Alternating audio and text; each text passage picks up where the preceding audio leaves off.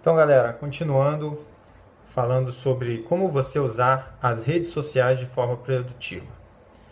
Então, no primeiro vídeo eu fiz um resumão, né? Falei o que, que você tinha que fazer. No segundo eu falei como que você iria definir o seu tema, né? Comecei a explicar melhor esse resumo, que a primeira coisa que você tem que ter para fazer sucesso nas redes sociais, nas redes sociais, é um assunto que você goste, tá? É importante isso. Não importa se qual é o assunto. O que importa é que seja um assunto que você goste, que você tenha vontade de falar sobre ele, que você não canse de falar sobre ele, que você sempre queira que ele corra nas suas veias, né?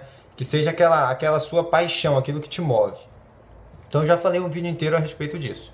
Então depois que você definir o seu tema, agora você vai definir o formato. Então, por exemplo, digamos que você seja apaixonado pelo Corinthians, time de futebol. Então você pode transformar essa sua paixão em conteúdo para as pessoas, né? Como? Essa que é a questão. Aí você vai definir. Você é uma pessoa que escreve bem, que monta boas redações, que sabe montar um artigo interessante de forma que fique boa de ler? Então, se você for bom de escrever, você pode fazer um blog. Se você for bom para fazer vídeos, né, se você não fica sem graça em frente à câmera, se você consegue falar dos assuntos sem agarrar a cabeça, então você pode fazer vídeos, né? E se você gosta mesmo de falar, mas não gosta de, de aparecer, você pode fazer áudios e fazer podcasts. Então essa é a segunda fase que você tem que definir. Então, primeira coisa, você definiu o tema. Já falei num vídeo a respeito disso.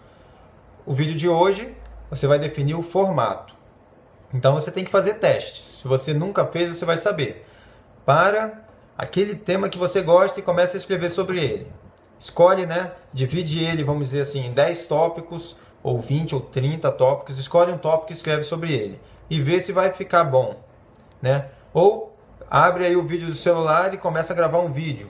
Vê se você vai estar à vontade, se você vai conseguir desenvolver as ideias, manter elas concatenadas para as pessoas entenderem. E as pessoas que gravam vídeos, na verdade, elas também podem fazer o podcast. Mas se a pessoa não quiser aparecer, mas ela gosta é de falar e não de escrever, ela faz o áudio, né? Que é, no caso, são os podcasts. E ela pode até postar no Facebook também na forma de vídeo, mas as pessoas só vão escutar. Tem um monte de gente que faz isso. Então essa, essa é a segunda, é o segundo passo que você tem que fazer, tá? O próximo passo eu vou falar sobre as principais plataformas que você vai utilizar para poder divulgar esse seu conteúdo.